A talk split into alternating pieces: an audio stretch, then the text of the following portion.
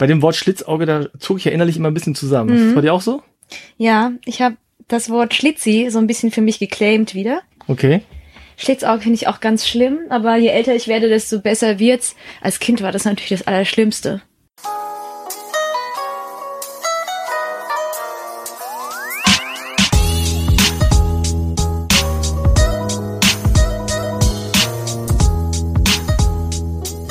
So, herzlich willkommen zu einer neuen Folge von Halbe Kartoffel. Mein Name ist Frank Jong und ich freue mich sehr über meinen heutigen Gast.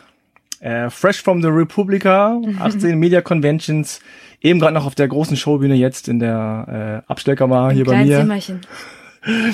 Freunde der Sonne. Es ist Mai T. Nguyen Kim. Yep. Doktor muss man da sagen eigentlich, ne? Doktor bist du. Ich bin's ja. Muss man aber nicht sagen. Ich lache jetzt nur, du siehst auch bald warum. Ähm, sehen wir gleich bei der Passkontrolle. Achso, okay. Ich mich Gut, dann, schon so ein bisschen Vorfeld. Dann gehen wir doch gleich über zur Passkontrolle. Also, ja, also schön, dass du da bist erstmal. Und äh, dann zeig doch mal her, was du da. Ich bin mega gespannt. Da ist das gute so, Stück. So, das ist das gute Stück. Okay, viel Schrift. Also, ich lese einfach mal vor. Dr. Lion Decker, geboren Nguyen Kim, mhm. Mai T, 7.8.1987, Deutsch, in Heppenheim. In Vettelheim neuerdings. Da kommt ja Sebastian Vettel her. Ah. Da hat die Stadt neue Berühmtheit erlangt. Ah, okay. Äh, Heppenheim ist wo genau? An der Grenze zwischen Hessen und Baden-Württemberg. Und in Hessen bin ich geboren, in Baden-Württemberg dann aufgewachsen und zur Schule gegangen. Okay, also dein Geburtsname ist Nguyen Kim, genau. Doppelname. Ja, das ist eigentlich, das ist eigentlich ein äh, bürokratischer Fehler. Also normalerweise haben Vietnamesen drei Namen. Also in meinem Fall wäre es Mai, Thi, Nguyen. Und äh, Nguyen ist ja auch der, der vietnamesische Name. Ich glaube, 40 Prozent aller Vietnamesen heißen so. Meine Eltern hießen auch schon beide so. Aber in der Regel sagt man dann Nguyen Thi Mai zum Beispiel, also in der, in der Reihenfolge. Und das Kim, das von dem Nguyen Kim, gehört eigentlich zu dem, zu meinem Vater. Also es ist der Rufname meines Vaters. Der heißt Nguyen Kim Seon oder Seon Nguyen Kim. Und als er nach Deutschland kam, hat man irgendwie das Kim mit an den Nachnamen dran gehangen. Und so im Nachhinein ist es vielleicht gar nicht so schlecht, weil dann heiße ich nicht nur Nguyen, weil ja alle so heißen. Aber es ist ein bisschen kompliziert mit den vier Namen, ja. Aber kannst du kurz erklären, warum das passiert ist? Das äh, ist jetzt im Nachhinein nicht mehr so ganz nachvollziehbar. Ähm, ich glaube, bei meiner Mama steht das äh, auch so drin. Also ihr ist jetzt, ihr Rufname ist auch T, wie bei mir Mai T. Das heißt, sie heißt auch Nguyen T. Äh, in ihrem Pass steht Nguyen T. Das heißt, meine Eltern haben auch nicht denselben Nachnamen, obwohl sie ja eigentlich denselben Nachnamen haben. oh Gott. Was ist da los? Und äh, mir haben sie dann trotzdem zwei Vornamen gegeben, also Mighty. Sie, so nennen sie mich auch, die meisten nennen mich nur Mai. Ja, und so heiße ich jetzt Mai Nguyen Kim. Und weil der Nachname so einfach ist, dachte ich, den behalte ich doch jetzt für die Öffentlichkeit. Und aber äh, im Privaten heißt du Lion Decker? Genau, privat heiße ich Lion Decker. Ursprünglich war, hatte ich noch gedacht, ja, vielleicht auch besser so, wenn ich privat anders heiße als öffentlich. Aber dann irgendwann habe ich entdeckt, dass es einen Wikipedia-Artikel über mich gibt. Und da stand tatsächlich drin, Malti Nguyen Kim, geboren Laiendecker. Ist ja okay, ja gut, dann ist es jetzt aber andersrum quasi, oder? Ja, da stand Martin, ich, es gibt einen Martin Gönkim Wikipedia-Artikel und da steht Laiendecker drin, dass ich, äh, nicht geboren, so, sorry, ich so, okay. verheiratet, ja, verheiratet okay. Laiendecker. Okay. Dann dachte ich so, ja gut, uh. das kriegt man jetzt wahrscheinlich schon raus. Ähm, deswegen ist es jetzt kein super Geheimnis, auch wenn ich darunter nicht auftrete. Das Internet weiß alles. Ja. Aber ähm, erstens finde ich irgendwie, ich war ja schon als Martin Nguyen habe ich schon angefangen mit YouTube und den Sachen und ich finde, dafür, dass Nguyen, dieser Name, so häufig ist, wird's mal höchste Zeit, dass die Leute den auch mal lernen und äh, dass der ein bisschen bekannter wird. Ich meine, es lohnt sich, äh, Nguyen zu kennen. Dann kennt man schon 40 Prozent oder kann man 40 Prozent aller Vietnamesen aussprechen. Ja, äh, puh, sehr schön. Also ich, ich sag einfach Mai. Ja, genau. ist am einfachsten. Und ähm, Ja, erstmal herzlichen Glückwunsch auch zum äh, Grimme Online, also zur, zur Grimme Online Award Nominierung, muss man dazu sagen. Vielen Dank, gleichfalls. Ja, Dankeschön. Wir sind ja, und das ist eigentlich wirklich der Zufall, beide nominiert und haben, also ich habe dich angesprochen vor dieser ganzen Geschichte. Ich wusste gar nicht, dass du auch nominiert bist, aber jetzt sind wir beide da Ja. bei irgendwie und äh, am 22. Juni entscheidet sich das und ja, da treffen wir uns auf jeden Fall dann nochmal. Und idealerweise gewinnen dann zwei halbe Kartoffeln. Ja, das wäre das wär mal cool. Das wär mal cool. Also du bist auf jeden Fall nominiert mit deinem YouTube-Channel MyLab. Da kommen Genau. wir später noch zu. Jetzt äh, schließe ich äh, erstmal noch den Klischee-Check an. Okay. Ja, das heißt einfach so Dinge, die mir so einfallen. Mhm. Du sagst einfach nur ja oder nein. Also für dich als Wissenschaftlerin ist das ja sehr easy. Genau. Wir können uns ja ganz leicht immer festlegen auf Ja Genau, ja, ja, das ist immer sehr einfach. Also das erste hast du eigentlich im Grunde schon vorweggenommen. Und zwar ist das die These, alle Vietnamesen heißen Nguyen. Ja. genau, 40 Prozent. Ja. ähm, Mathematisch sehr aber du korrekt. kennst auch Leute, die nicht so heißen, ja? Ich, es gibt generell, glaube ich, gar nicht so viele Nachnamen im Vietnamesischen. Ich weiß nicht, wie das. Ja, in Korea ist das auch. Da gibt's ja nur Pak, Kim, Kim. Tong, äh, O, Su. Also, pf, sag mal, sechs, sieben Namen und dann hast du im Grunde 90 Prozent. ähm, genau. Die Leute verwechseln Thailand und Vietnam. Ja. Okay, das war schnell. nur die Menschen in Berlin kennen Sommerrollen. Ähm, Im Zweifelsfall ja. Okay. Ich glaube, die werden immer bekannter. Aber ich ich, würde sagen, hier sind die, hier sind die jedem ein Begriff. Ja, hier sind sie schon wieder out. So, Sommerrollen, das war so nur neun- 90er. ähm, das erste, was den Menschen zu Vietnam einfällt, ist der Vietnamkrieg. Ja, leider schon. Ich glaube schon, ja. Ist das immer noch? Da habe ich überlegt. Ich habe gerade überlegt, ja, wenn es nicht die Sommerrollen sind, wenn es kein Essen ist, was verbindet man mit Vietnam? Kommt vielleicht auch ein bisschen auf das Alter an. Ja, Also die 20-Jährigen werden wahrscheinlich das nicht. ja, wahrscheinlich die Jüngeren nicht. Die sagen eher Sommerrollen. Die, ja, ich meine, heutzutage reist ja auch jeder nach Vietnam. Das ist ja ganz verrückt. Ah, ist das so? Ja, irgendwie alle meine Freunde waren da und schwärmen mir vor. Und ich war erst einmal, als ich zwölf war. Oha. Ja. Okay. Ähm, Nummer 5. Von allen Asiaten, die in Deutschland leben, versteht man Vietnamesen am schlechtesten, wenn sie Deutsch reden. so mein persönlicher Eindruck. Ich sag mal nein. Nein? Wen sagst du? Ich kenne fast nur, ähm, also Vietnamesen sind ja überall. Ich weiß nicht, ob die jetzt so viel schlechter verstehen. Also meine Eltern können ganz gut Deutsch. Ich bin natürlich jetzt hier auch in Berlin. Da sind sehr, sehr viele Vietnamesen und äh, vielleicht ist das auch nicht so Ja, ich kann das nicht so gut, repräsentativ. auch nicht so gut beantworten, weil ich ähm, so als einzige Asiatin aufgewachsen bin in so einer kleinen Stadt. Ah, okay. So, das letzte ist, von allen Asiaten haben Vietnamesen die unschlitzigsten Schlitzaugen.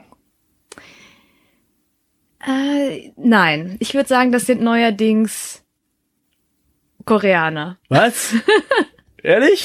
Also so, äh, wenn man das Klischee mit, doch jetzt mit dem ganzen Korea-Pop Ja gut, die sind ja alle, alle hier operiert. operiert. Ja, die Vietnamesen doch auch. Ach, die sind auch operiert. Ich glaube, in der, in der professionellen Musiker und Sänger und Tänzer oder Ja. was ich Szene leider schon, ja. Und machen die auch diese Augenfalte? Oder was machen die? Genau, ich glaube, ganz viele lassen sich das Augenlid operieren, Mhm. um das Schlupflid oder das Schlupflid entweder wegzubekommen oder ein bisschen weniger. Also die machen sich so quasi so eine Falte rein, ne? Ja, also quasi, die falten das dann ein bisschen weiter oben und Aber du Ja, hast ja so, du hast ja so ein bisschen so eine Falte, oder? ich hab, ja, ich hab, hast Glück gehabt. Oder bist du Ich habe ein operiert? bisschen Lied. Ja, genau, ich bin auch operiert. Nee, ich habe ein bisschen Lied. Und ich mag meine Augen auch total inzwischen, aber ich fand die früher auch ganz schlimm. Das ist übrigens der Titel, ne? Ich habe ein bisschen Lied. okay, das zieht die Leute sofort rein. Das schreibe ich auch immer in meinen Bewerbungen Mit Lied. für besondere Stärken. Ich habe ein bisschen Lied. Okay, ähm, ja, also ich, ich glaube, viele Deutsche wissen das gar nicht, dass wirklich die Koreaner sind, glaube ich, entweder Nummer eins oder Nummer zwei, was so Schönheitsoperationen angeht. Ja, das ist Und krass. vor allem, also Frauen, junge Frauen, die sich ihr Lied da irgendwie operieren lassen und da so eine kleine Ja. Falte reinbauen. Oder äh, Das ist interessant. Eine Freundin von mir, die Chinesin ist, hat mich irgendwann gefragt, ähm, die kam ich weiß nicht, die, die lebt seit mehreren Jahren in Deutschland und kam irgendwann zu mir und sagte so, wie finde ich, wie findest du eigentlich Lucy Loh? Also wie findest du, sieht sie aus? Und ich so, die sieht super aus, ja. Die sieht, ist eine super schöne Frau. Und dann meinte sie so, echt? Findest du auch? Weil sie sagte, es hat sie voll erstaunt, dass so viele Deutsche oder äh, weiß nicht ja Westliche. westliche Lucy Liu so schön finden, weil sie nach wahrscheinlich derzeitigem chinesischen Schönheitsstandard, wo alle sich die Augenlider operieren und da doch sehr asiatisch aussieht, halt nicht so schön ist. Und, und deswegen wollte sie mich fragen, als Fellow-Asiatin, wie ich das sehe. Ja, das fand ich schon sehr interessant. Ja, das wandelt sich anscheinend dann auch jetzt von Generation zu Generation. Hm. Einfach so, was die Leute gewöhnt sind und was so gerade in ist. Also wenn ich nach Korea gucke und sehe, wie die Frauen da aussehen oder auch die Männer, Hm. denke ich auch so, uh, okay. Lassen sich die Männer denn auch operieren? ja, klar. Ah, okay. Ja. Ich glaube auch, die haben, ja, das ist jetzt aber sozusagen nicht belegt, Mhm. äh, habe ich jetzt nicht nachgecheckt. Aber das ist schon auch jetzt so, was so Gewicht angeht und so, die wollen dann auch nicht mehr Muskeln haben, sondern das ist dann eher Ganz so dünn, schlank und dünn und so. weiß auch. Ja, ja. Ja, Nee, braun werden wollen die alle nicht. ja. Also haben immer diese Hüte auf und dann wählen die mit irgendwelchen Zeitungspapier vor will immer das, rum. was Ne? man nicht hat, ja. Ja, das ist äh, gut. Da, da sind wir schon am Ende mit dem Klischee-Check. Bei dem Wort Schlitzauge, da zog ich ja innerlich immer ein bisschen zusammen. Mhm. Das bei dir auch so? Ja, ich habe das Wort Schlitzi so ein bisschen für mich geclaimed wieder. Okay. Schlitzauge finde ich auch ganz schlimm, aber je älter ich werde, desto besser wird's. Als Kind war das natürlich das Allerschlimmste. Ähm, aber ich sag so zu Hause oft, oder mein Bruder und ich, sagen wir mal so, mein Bruder und ich sagen immer ähm, zu Asiatin, zu Asiaten Schlitzis, aber sehr, ich meine das sehr liebevoll, ja. Das ist auch immer so eine Sache, weil je nach ein Wort an sich ist ja erstmal nur ein Wort, ist ja die Bedeutung, die du diesem Wort gibst. Und wenn ich zum Beispiel, ich sag immer, ich finde Okay. Ich, sag, ich finde Schlitzi-Kinder so süß. Ja, ich finde wirklich asiatische Kinder so süß. So, oh, guck mal, das kleine Schlitzi. Und ähm, ich muss echt aufpassen, dass äh, mein Mann, der Deutscher ist, der ist nicht irgendwie von mir äh, sich ab angewöhnt, ja, weil ich das so oft sage. Und ich sage das auch nicht in der Öffentlichkeit, um die Leute nicht in Verlegenheit zu bringen, weil die dann das auch nicht richtig einschätzen können. Aber für mich ist es so eine Art und Weise, mit dem Wort abzuschließen. Weil Schlitzi würde ich, so würde ich mich auch selbst bezeichnen, finde ich irgendwie süß. In meiner Wahrnehmung ist es irgendwie so ein nettes Wort geworden. Ja, du gibst dem so quasi eine positive Ja. Bedeutung ich das wieder. reclaimed, so wie Mhm. Wie das N-Word. oder oder manche. Bitch oder sowas. Ja. ja. Gut, das wäre tatsächlich merkwürdig, wenn dann ein deutscher Mann irgendwie in der Öffentlichkeit dann zu irgendwelchen asiatischen Kindern so, ah, guck mal, Ja, das geht nicht, ja. Schlitzi-Kind, guck Nee, doch das- mal. Ja, das, das kann nur ich machen. Obwohl, ich mache das ja dann auch nicht, wenn andere dabei. Also, wenn, das machen mein Bruder und ich, wenn wir unter, unter uns sind. Und dein Bruder ist älter oder jünger? Der ist älter. Wie viele Jahre? Viereinhalb Jahre. Viereinhalb. Klar, du bist jetzt so 30. 30, Mhm. Wow. 30 und er ist dann halt 34. Mhm. Ja, siehst du mal. Gut, ja. Und das ist dein einziger Bruder oder hast du noch Geschwister? Das ist mein einziger Bruder. Und der lebt auch in, Der lebt leider in Bern inzwischen. Der arbeitet da. Ist Oh. quasi ausgewandert in die Schweiz. Deswegen sehe ich ihn leider nicht mehr so oft. Aber während des Studiums haben wir zusammen gewohnt. Das war sehr cool. ehrlich? Ja, Das, das war eine- geht. Das war das Beste. Das war wie zu Hause, nur ohne Eltern. also wir haben das sehr genau, also weil ähm, ja mein Bruder und ich verstehen uns auch gut und er hatte dann das größere Zimmer, das war dann gleichzeitig auch unser Wohnzimmer. Dann konnte man sich einfach da frei überall rumbewegen. Da musste auch mal nicht so ein Quatsch machen wie so eine WG-Kasse, sondern äh, wir haben da einfach zusammen gehaust, ja. Okay, das ist aber auch selten, dass das so gut funktioniert. Also die meisten wollen ja genau davon weg. Ich dachte dein großer immer, Bruder, er hat immer, der hat ja keine Lust mehr. Also ich habe so das Gefühl, ist das jetzt ein Klischee? Ich frage mich, also die meisten vietnamesischen Geschwister, die ich kenne, die verstehen sich alle gut. Ah, okay. Und ich weiß nicht, ob das vielleicht eine Erziehungssache ist, womöglich. Also ähm, bei uns, also ich, ich bin aufgewachsen in so einer kleineren Stadt, ich weiß nicht, so 12, 11, 12.000 Einwohner Hm. und nur deutsche Freunde äh, gehabt. Und äh, da habe ich es auch halt gesehen, nicht alle haben sich mit ihren Geschwistern verstanden, aber ich hatte auch von meinen Eltern haben wir immer so mitbekommen, ja, das ist, das ist total wichtig, dass ihr euch lieb habt, ja. Und das ist auch ganz, das ist auch ganz klar, dass wir uns lieb haben. Und das ist ja auch mein Bruder, das ist doch deine Schwester. Und äh, es hat auch, ist auch genauso aufgegangen. Okay. Und dann war ich irgendwann mal, ähm, äh, als ich dann in, irgendwie in meiner Jugend war, habe ich andere Vietnamesen kennengelernt, da war auch so ein Geschwisterpaar. Da habe ich zu ihr gesagt, ah, du verstehst dich aber total gut mit deinem Bruder, oder? Und dann guckt sie mich so an, so, ja, natürlich, so, natürlich, das ist mein Bruder, wie soll ich mich nicht gut mit dem verstehen? Da dachte ich so, ah, vielleicht ist das doch was Kulturelles, ja. Hm, muss ich kurz, kurz drüber nachdenken, ob das. Hast du Geschwister? Ja, ich habe einen Bruder, der ist zwei Jahre jünger. Wir verstehen uns auch gut, so würde ich sagen. Ist, äh, ich will jetzt aber nicht mit ihm in eine WG ziehen. Also so zusammen irgendwie, oder? Weiß ich jetzt gar nicht. Nee, hab, also haben wir nicht gemacht. Ihr zu verschieden seid oder? Ja, ist eine gute Frage. Ich, ich könnte gar nicht sagen. Also wir sind schon verschieden, obwohl wir ähnliche Interessen haben, wenn das Sinn macht. Ja. Also wir finden beide Sport gut und Ja. wir haben ähnlichen Musikgeschmack und äh, überhaupt generell ähnlichen Klamottengeschmack und so, Mhm. aber trotzdem sind wir irgendwie verschieden, Ja. was so den Charakter angeht. Obwohl, pff, kann ich, Na, bei muss mir ich ist nur drüber so, nachdenken, weiß ich gar nicht Ich genau. habe dann lange mit meinem Bruder zusammen gewohnt und dann hatte ich eine Zeit lang verschiedene WGs und ich bin ja so ein, ich glaube, man nennt das ambivertiert, oh, kenne ich nicht das Wort. Am ambivert. ähm, wenn man äh, sowohl je, je nach Tag extrovertiert als auch introvertiert Ah. ist. Und ich meine extro und introvertiert jetzt nicht, was die Schüchternheit oder so betrifft, sondern ähm, wie sehr, woher man seine Energie zieht. Ob es einem Energie bringt, mit Menschen, um mit Menschen umgeben zu sein und mit Menschen zu reden, oder ob es einen auslaugt. Und das ist bei mir tatsächlich so ein bisschen im Wechsel. Also äh, heute bin ich total gut drauf, weil jetzt sonst wäre die Republika nicht äh, schlecht für mich für so einen introvertierten Tag, aber die habe ich auch, wo ich so denke, oh nee, ich möchte jetzt mit niemandem reden, ich brauche jetzt bisschen meine Ruhe, um, um mich bisschen zu entspannen. Und da finde ich, wenn du dann in einer WG selbst mit ne, mit jemandem wohnst, mit dem du dich gut verstehst, ist da trotzdem, dann musst du dich schon in dein Zimmer zurückziehen oder so, finde ich. Und bei meinem Bruder ist es halt so, das ist mein Bruder, ähm, ob der, wenn der da ist, kann ich, ist es genauso Me-Time für mich, weil Family halt. der, ja, Mhm. ich, ich hab halt, ich fühle, man fühlt sich halt bei niemandem äh, wohler als bei seiner Familie und das ist dann auch irgendwie ganz entspannt, wenn man dann zu Hause Mhm. irgendwie die Türen offen sind, man kann sich da irgendwie frei bewegen und ist dann trotzdem in seinem Safe Space, nenne ich das jetzt mal. Hm. Ja, ist ja schön. Also, dass ihr euch so gut versteht, da habt ihr euren Eltern ja die größte Freude gemacht, sag ich mal. Mein Bruder sagt immer, der erklärt das immer anderen Menschen mit der, wie nennt er das, die, mit der Salami-Theorie oder das Salami-Beispiel. Okay, bin Weil- ich aber gespannt. Ja, das klingt, ich, jetzt habe ich große Erwartungen geweckt, das ist nicht so spektakulär. nee, er meinte, wenn er, ich weiß auch nicht warum, aber vielleicht, weil wir damals öfter Salami-Brot gegessen haben, zwei Studenten.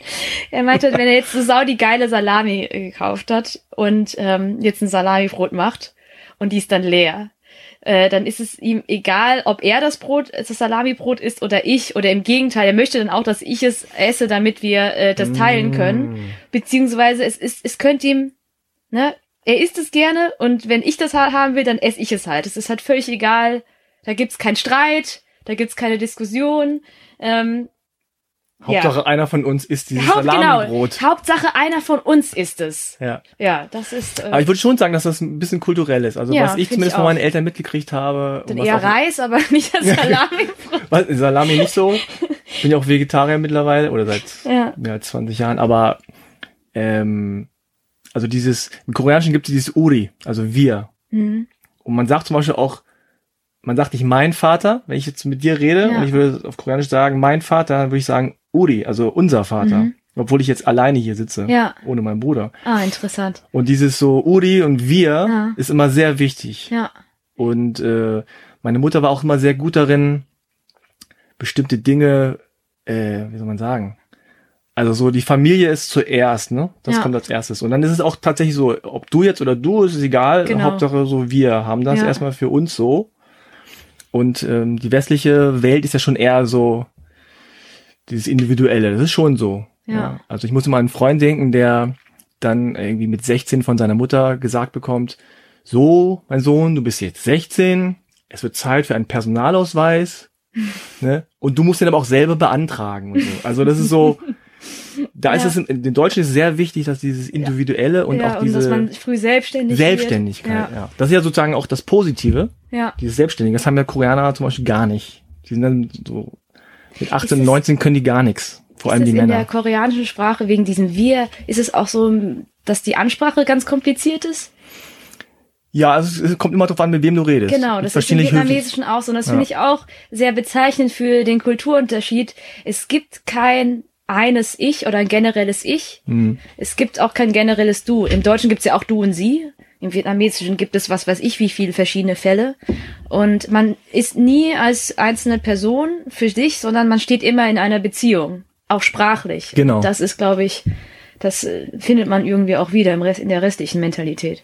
Ja, und es gibt auch gewisse Hierarchien und es gibt auch gewisse Höflichkeitsfloskeln, die man dann Genau. anwenden muss und bestimmte Rollen vor allem auch. Das, und genau deswegen rede ich so ungern Vietnamesisch mit, ander, mit fremden Menschen, weil ich das nicht richtig gelernt Ja. habe. Meine Eltern sind da total äh, unempfindlich und schmerz. Also ich rede halt zu Hause so wie sie. Und damit auch alle sämtliche Ansch also äh, sämtliches Du, ich, aber auch dr- dritte Person, wenn man über andere spricht. Und ich weiß gar nicht, wie ich irgendwas bestellen soll. Wenn Ach. ich halt sehe, ah, das sind Vietnamesen, würde ich gerne nach Vietnamesisch bestellen, traue mich nicht, weil ich glaube, ich bin total unhöflich, weil ich so spreche wie meine Eltern, die eine Generation älter sind. Und Ja. zum Beispiel auch, ich rede dann über, wenn ich Matthias, über Matthias spreche, also mein Mann, dann müsste ich ähm, äh, respektvollerweise Matthias sagen, also seinen Namen, Ja. wenn ich über ihn spreche, er. Deswegen haben wir Asiaten auch so schön kurze Namen. Also Aber selbst ich, wenn er dabei ist. Ne? äh, Also wenn ich über ihn spreche, ja, Ja, also genau. das er. Und ähm, und äh, meine Eltern, für meine Eltern gibt es halt ein Wort, das heißt no. Das ist quasi er. Und ich sag auch immer no. Und das ist total respektlos ihm gegenüber. Deswegen weiß ich nicht genau, ob ich, wenn ich jetzt mich in Vietnam äh, verständigen müsste, ob ich nicht ganz viele Leute beleidigen würde. Ja, No heißt ja zum Beispiel im, im Koreanischen Du, witzigerweise. Ah. und wenn ich jetzt zum Beispiel zu meinem Cousin, der älter ist, sagen würde Du, Ja. also No, was ich tatsächlich schon mal gemacht habe vor 20 Jahren, da guckt er mich so an und so ein bisschen so, ey, will der mich jetzt provozieren? Was ist los hier? Mhm. Bis er dann rafft, ah ja klar, nee, er versteht, weiß das gar nicht so genau. Aber ich denke ja nur so, hä, auf Deutsch, ne, du heißt no und ja, no, mach mal. Aber das ist Also- auch super unhöflich. Ich müsste Ja. eigentlich zu ihm sagen, äh, großer Bruder. Ja, ja, sowas ne? gibt's auch im Sowas und oh ja. Gott, das ist bei mir auch mal also, irgendwie kompliziert. Also nur für die Zuhörer, ich trinke ich trink zwisch ab jetzt was, nicht wenn jetzt komische Geräusche Aber bitte kommen. kein Alkohol, ne? sonst gibt's hier einen roten Kopf. Ich trinke keinen Alkohol tatsächlich. Ja, ich auch nicht. und sag mal, noch mal kurz, kurz zurück. Deine Eltern sind Anfang der 80er, Ende der 70er nach Deutschland Anfang gekommen? der 70er, ja. Anfang der 70er schon? Ja, die Mhm. haben sich auch erst in Deutschland kennengelernt. Ja. Ja, ist bei meinen Eltern auch so. Ja. Denken immer alle, dass die zusammen hergekommen sind, aber ist gar Ja. nicht so, ne? Stimmt, ist bei dir auch so. Immer Ja. so, oh echt? Ja, ja. Das genau. ist ja witzig. genau Ja, weiß Ha, nicht. ist ja lustig. Und dann denke ich so, wenn, Äh, selbst nee. wenn ich ins Ausland gehe, dann dauert es doch auch nur fünf Minuten, bis man den, äh, bis man am nächsten Deutschen hängt. Also man, man findet sich ja irgendwie auch. Und ja. Ja, und damals gab's ja dann wahrscheinlich noch viel, viel weniger Leute und man hat sich dann schon so zusammengerottet, in Anführungszeichen. Ähm, und haben die ein bisschen erzählt, wie, unter welchen Umständen die äh, nach Deutschland gekommen sind oder warum? Naja, also bei meinen Eltern war es, es war zwar während des äh, Krieges, aber sie, sie selbst hatten halt das Privileg, jetzt nicht unbedingt so viel davon mitbekommen zu haben. Hm. Also mein Vater äh, ist ja dann ähm, zum, ja, zum Studium nach Deutschland gekommen, was ja auch ganz krass ist, weil es damals keine deutsch-vietnamesisch Wörterbücher gab. Also das Internet gab es ja sowieso nicht. Die hatten dann ein vietnamesisch-englisch-Buch und ein englisch-deutsch-Buch. Und diese Sprachen sind sowieso schon so verschieden. Da geht eh schon ganz viel äh, Lost in Translation. Und äh, das ist ganz interessant, weil ich diese Wörterbücher irgendwann mal gefunden habe, als ich dann so zehn war. Äh, das ist auch ganz krass. Ähm, mein Vater, die, ach so, alte Chemiebücher, ist lustig. Teilweise dieselben Bücher, die ich dann auch im Studium verwendet habe, aber halt eine viel höhere Auflage, wo dann an der Seite so Notizen waren, also einfach Vokabelnotizen. nicht, dass Chemie nicht schon schwer genug wäre, aber Oh Gott. Muss Ja. echt drei, viermal übersetzen, bis du überhaupt das einmal Ja. kapierst. das ist schon äh, krass. Aber jetzt, ähm, Also dein Vater auch Chemiker? Oder ja, hat Chemie studiert? Genau, der hat auch in Aachen promoviert. Also es ist aber völliger, äh, völliger Zufall, dass ich da auch gelandet bin. Mhm. Ja, mein Bruder ist da auch geboren, äh, in Aachen. Und äh, genau, und ich in Vettelheim. Du hast vorhin so ein bisschen erwähnt, also du bist aufgewachsen in einem kleineren Ort, 10.000, 11.000 Einwohner, ähnlich wie bei mir auch. Und warst da die einzige Asiatin, einzige Vietnamesin? Ja, und mein Bruder halt, ne? Der Bruder, genau. das war ziemlich witzig, als mein Bruder so in der 13. war ähm, und ich dann irgendwo in der Mittelstufe kam, gab es eine neue chinesische Familie in Town und die hatten so ein und der der kleine wurde kam dann in die fünfte Klasse, wurde dann eingeschult und ähm, mein Bruder und Manche sind natürlich davon ausgegangen, dass es unser kleiner Bruder ist. Ich meine, ja klar. Wer, sonst? Was, wer soll sonst sein? Und das äh, krasse oder das ähm, die Sache war, dass mein Bruder und ich damals so total die Fashionistas waren. Also wir waren so voll die Stylos und ähm, hatten wir so waren immer durchgestylt und haben wir so ganz viel Wert auf unsere Klamotten gelegt. Und der äh, der, der andere Asiate, unser vermeintlicher Bruder nicht. Also der hatte, ähm, hat immer irgendwelche so älteren Klamotten an und dann hat äh, mein Bruder dann einfach zu einer äh, gesagt, ja, äh, hat, sie hat eben angenommen, dass es unser Bruder ist und er hat gesagt, ja genau, aber der war nicht, der war nicht geplant und deswegen kriegt er jetzt immer die alten Klamotten. Und die, so, und die war auch so, das ganz naives, armes Mädchen, die so, oh Gott, das ist ja schrecklich. Und, und der Arme. Also der Asiate meine ich, der ja. andere. Aber ich habe jetzt keinen Kontakt aufgenommen und gesagt, hey! ja, das ist lustig. Noch einer. Ich bin ja so aufgewachsen und habe mich dann irgendwie dran gewöhnt. Ich weiß noch, im Kindergarten war es immer doof und dann fand dann fand ich es auch immer doof, mein Schlitzauge zu sein.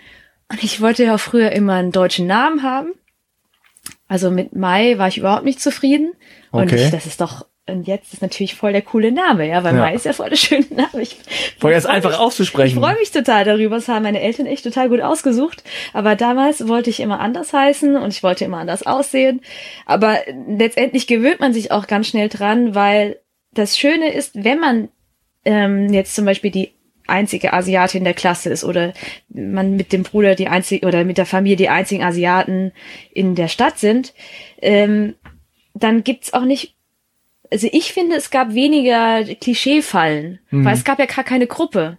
Es mhm. gab halt uns, die Nguyenkims, und wir waren nun mal, ja gut, wir waren Asiaten, aber es war jetzt nicht so, dass äh, ich das Gefühl hatte, es gibt so viele Stereotypen, die sind mir immer erst später, als ich älter war, äh, sind mir die eher bewusst geworden und ganz stark, als ich in den USA war. Also ich habe länger in den USA gelebt, äh, in Boston und ähm, äh, ist jetzt nicht so krass wie in Kalifornien, aber da sind auch sehr viele Asiaten.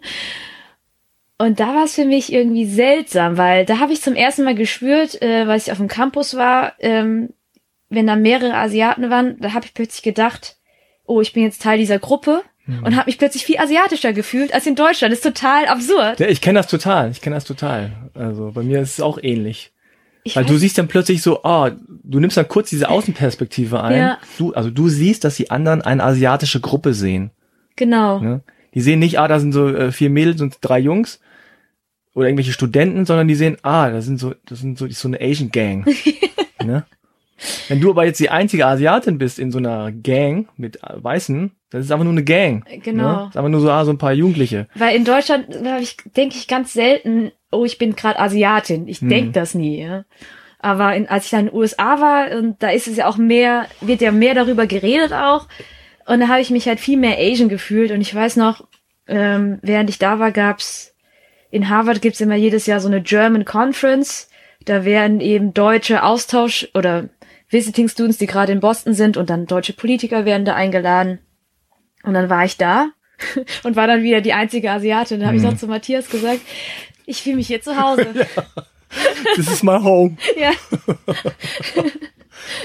ja, ich meine, da merkst, da merkt man ja schon, dass du, dass man äh, irgendwie sich an das gewöhnt, was man halt einfach als Kind erlebt hat. Ja. Und dass das auch ein Stück Heimat ist, egal ja. Äh, wie das jetzt tatsächlich aussah, objektiv, ja. ne? Aber ähm, warst du denn schon mal in Vietnam? Ich war tatsächlich erst einmal. Hm. Da war ich in dem Sommer, wo ich zwölf geworden äh, bin. Ähm, ja, das klingt jetzt ein bisschen äh, komisch, aber letztendlich aus Zeitgründen, weil wenn man halt rüberfliegt, da trägt man am besten jetzt schon vier Wochen mit. Meine Eltern waren schon, waren öfter da, aber wir waren halt den einen Sommer mit der Familie, dann vier Wochen in äh, Vietnam. Und seitdem nehme ich es mir immer vor. und bereue es auch im Nachhinein so ein bisschen, dass ich generell während des Studiums äh, so wenig Urlaub gemacht habe. So, aber das steht äh, ganz oben auf der Liste auch für für mich und meinen Mann auch. Der war zwar schon ähm, in China, aber in äh, Vietnam war er auch noch nicht. Und, und wir würden gern so das ganze Land mal bereisen, von oben nach unten oder andersrum. Und hast du noch Erinnerungen daran, an diese, an ja. diese Reise? Oder, oder woran erinnerst du dich da vor allem? Boote. Ich, ähm, also inzwischen äh, sind, haben wir kaum noch Familie in Vietnam. Mhm. Ähm, aber damals äh, erinnere ich mich, dass ich da einen Teil meiner Familie noch zum ersten Mal gesehen habe. Und ich erinnere mich noch so sehr an diesen Moment, äh, wie wir aus so einem Auto aussteigen, aus so einem Bus. Und dann diese ganzen Menschen, die meine Familie sind, auf mich zurennen und weinen und mich küssen und umarmen. Und das war so krass. Also ich finde es äh, voll verrückt, äh, wie man dann plötzlich ähm, Menschen, die man halt noch, die letztendlich Fremde sind, wenn man so wie noch nie gesehen hat, dann plötzlich so ein Familiengefühl aufbauen kann. Äh, ja, und daran erinnere ich mich noch sehr gut. Ich erinnere mich sogar, dass ich mich mit meinem einen Cousin, ich kannte den ja dann nur zu dem Zeitpunkt drei Wochen und nach drei Wochen, weiß ich noch, haben wir uns wegen irgendeiner Banalität total gezofft. Und äh, das noch zu einer Zeit, wo ich gerade kein Vietnamesisch gesprochen habe. Kann ich nachher nochmal erzählen. Ich hatte das zwischenzeitlich verlernt. Und wir konnten uns gar nicht so richtig unterhalten. Ist auch voll schade jetzt im Nachhinein, dass ich damals kein Vietnamesisch gesprochen habe. Und haben uns irgendwie gezofft, was ich aber im Nachhinein deswegen so, so äh, bemerkenswert finde, weil du zoffst dich ja nicht mit Fremden, so hm. leidenschaftlich. Und danach haben wir uns auch wieder äh, vertragen und geweint und uns wieder versöhnt. Aber dass man sich so schnell so nah ist, hm. dass man auch so richtig leidenschaftlich anfängt zu streiten. ja. Äh, ja, verrückt. Irgendwie total verrückt. Ja, ist ja lustig. Aber ans Land erinnere ich mich nur, äh, ich erinnere mich halt so an ein paar wunderschöne Strände. Damals, inzwischen gibt's glaube ich, viel Tourismus auch nach Vietnam.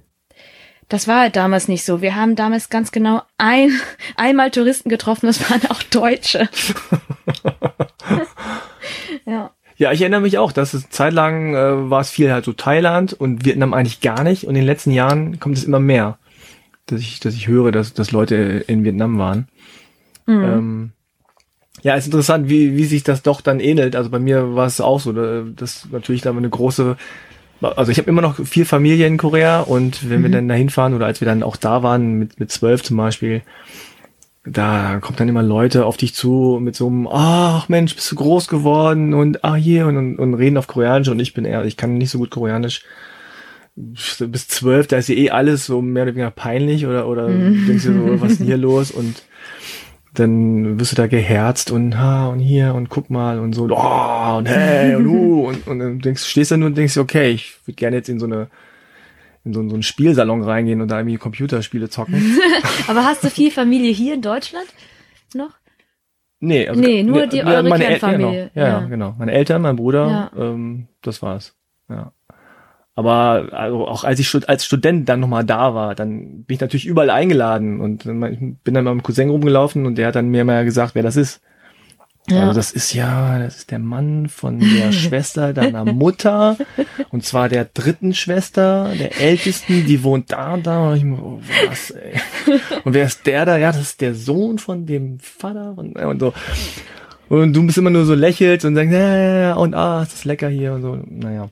Ist es doch auch, oder? Ist es auch, klar, aber dann war das so, ich esse kein Fleisch. Ah ja, ja, stimmt. Ja. Und dann tischen die natürlich Fleisch auf und ich sag, muss sagen, ich ja, esse es leider nicht. Die wollen dann nur das Beste für dich genau. und dann gerade Fleisch. Ne? Genau. Mhm. Extra besorgt, mhm. teuerste, beste, mhm. ne, so. Dann gucken die dich an, wieso, wieso ist dann kein Fleisch? Was ist das? Ja, das können sie gar nicht nachvollziehen. Das, das, ist überhaupt, das kannst du gar nicht erklären. Ja, ich Verstehe ich nicht. Warum nicht? So krank. nee, einfach so. Ja ethischen Gründen. Äh, ja, okay. wir, wir, na, wir leben, wir leben ein privilegiertes Leben. Ja. Ich meine, mittlerweile ist das da auch ein bisschen mehr angekommen ja. und so, aber äh, das war ja jetzt, wann war das? 99. Hm. Also das ist ja auch schon eine Weile her. Ja. Ja. Also du hast gerade gesagt, dass du eine Zeit lang kein Vietnamesisch gesprochen hast. Also weil du dich nicht dran erinnert hast oder weil du irgendwie auch eine Abwehrhaltung dagegen hattest? Ich kann mich nicht erinnern, wie es anfing, aber mein Bruder und ich haben irgendwann angefangen, miteinander Deutsch zu reden. Ich weiß auch nicht, wann das anfing. Ich habe nicht so eine richtige Erinnerung daran. Ich weiß nur, dass ich eigentlich noch kein Deutsch konnte, als ich in den Kindergarten kam. Hm. Und meine Eltern sinnigerweise, finde ich auch, äh, beschlossen haben, sie reden mit mir nur Vietnamesisch, weil, also ist ja auch sinnvoll, mit den Kindern die Muttersprache zu sprechen, aber äh, sie haben halt natürlich auch einen Akzent, einen vietnamesischen, und die meinten, den brauche ich mir jetzt nicht äh, von denen abzuhören. Und äh, war auch überhaupt nicht notwendig, weil ich bin in den Kindergarten gekommen, ich erinnere mich gar nicht mehr. Meine Mama erzählt mir, dass ich am Anfang dann halt Vietnamesisch geredet habe. Das hat auch niemanden gestört. Wie kind, also Kinder bei Kindern ist ja gar kein Problem. Und ähm, Ende des, des Kindergartens war das halt, habe ich da fließend Deutsch gesprochen. Das, ja, das kriegt man ja geschenkt als Kind. Da muss man sich gar keine Sorgen machen. Und dann äh, habe ich irgendwann nur noch Deutsch gesprochen. Und meine Eltern haben, hm, glaube ich, auch nicht so richtig mit drauf geachtet. Das war so ein schleichender Prozess und irgendwann war es dann so, dass meine Eltern nach wie vor Vietnamesisch gesprochen haben und mein Bruder und ich Deutsch zurück das war halt irgendwie auch ja. immer ganz interessant, gerade wenn wir ja. äh, unterwegs waren, äh, äh, also irgendwie einkaufen waren oder im Zug, dann wurden wir auch manchmal drauf angesprochen, auf diese seltsame Konstellation. So dass mein Bruder und ich letztendlich immer äh, muttersprachlich passiv, auf, also auf mhm. Muttersprachenniveau geblieben sind. Aber es war unglaublich schwer für mich wieder anzufangen, wieder reinzukommen. Mein Bruder ähm, spricht bis heute nicht, weil es ist wirklich, ich habe mehrere Anläufe gebraucht, um, um wieder reinzukommen. Ja. Es ist ganz seltsam, weil du kennst, du verstehst alles. Und dann sagen wir, ich möchte mit dir über ein Buch sprechen. Und mir fällt das Wort Buch nicht ein. Und dann denkst du am Anfang ganz lang drüber nach und dann sagst du, sorry, was heißt Buch nochmal? Buch, okay. Dann äh, sage ich irgendeinen Satz mit Buch und zwei Sätze später habe ich es schon wieder vergessen. Das ist so seltsam, diese, ja. äh, diese, ähm, dieses passive äh, Beherrschen einer Sprache. Und äh, lustigerweise, erst nachdem ich schon längst ausgezogen war, habe ich es irgendwann allein durchs Telef Telefonieren mit meinen Eltern wieder hinbekommen, dass ich jetzt wieder spreche. Ah, okay. Aber hast du dich dann auch so mit dem Buch hingesetzt und gesagt, ich lerne jetzt die Grammatik und ich lerne nee, jetzt das habe ich leider so? nie hm. gelernt. Ähm, also ich habe, ich kann so ein bisschen lesen, weil Vietnamesisch ähm, auch mit lateinischen Buchstaben geschrieben wird und eigentlich recht einfach zu lesen ist. Ich kann aber nicht wirklich schreiben. Ähm, und ich habe einfach nur wieder versucht, das, was ich verstehen kann, auch sagen zu können. Ja, das ist ähm, echt, äh, also ich bin ja fast oder mehr als zehn Jahre älter als du. Hm. Und da war das tatsächlich noch nicht so. Ich weiß, das habe ich glaube ich auch schon öfter hier auf dem Podcast erzählt, aber äh, im Kindergarten war es auch so. Ich habe Koreanisch gesprochen und dann haben die äh, Erzieher oder die Kindergärtnerin, wie es früher dann hieß, auch gesagt, ey, der, der versteht ihn nicht, der muss jetzt Deutsch lernen. Ach, und dann waren meine glaub, Eltern, das war bei mir gar nicht so, ja. Genau, und da war, die waren ja schon einfach dann weiter. Also das ist dann mhm. aber zehn Jahre später ja, wusste stimmt. man schon, ja, mhm, mhm, Zweisprachigkeit ist super. Mhm. Damals war noch so, oh Gott, der mhm. spricht niemals Deutsch. Mhm.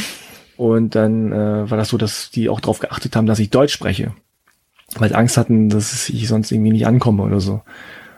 Und dadurch habe ich das dann auch verlernt. Ich war in der koreanischen Schule und dann, Ach, okay, krass. also habe ich aber auch keinen Bock mehr gehabt. Es war ah, so super schade. streng alles da mhm. und alle waren irgendwie so, so spaßbefreit und, und das war alles so Disziplin und so und ich wollte lieber Fußball spielen. Mhm.